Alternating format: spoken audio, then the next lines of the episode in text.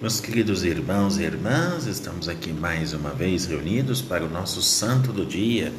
Hoje nós estamos nos encontrando no dia 26 de agosto de 2021. E nesse dia abriu-se em Medellín, em 1968, a segunda Conferência Geral dos Bispos e a mais infamada da Igreja Latino-Americana. O tema foi assim formulado: busca de uma nova presença da Igreja na transformação atual da América Latina, à luz do Vaticano II. Essa conferência foi o grande grito de esperança e a luz nova para todos os que têm fome e sede de justiça. O próprio Papa Paulo VI abriu a Assembleia e lhe deu ao final a sua chancela de pastor supremo. Depois, partindo daí, vamos recordar os santos de hoje em Roma venera-se hoje o grande Papa São Zeferino I. Pontificou em 199 a 217. Teve grandes dificuldades internas e externas.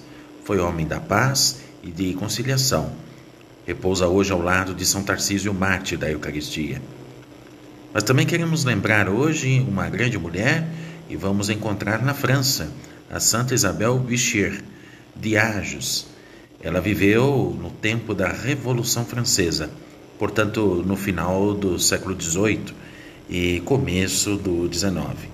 Obra mais duradoura após tantos sofrimentos durante a Revolução foi a fundação das Filhas da Cruz para a instrução cristã das zonas rurais. E Isabel, além de extremamente inteligente, soube ser delicada e hábil. Na Galícia e no século passado viveu bem, a bem-aventurada Maria de Jesus crucificado, beatificada por João Paulo II em 1983. Lembremos também Tomás Percy, decapitado por ordem de Henrique VIII em 1572 por sua fidelidade à Igreja Católica.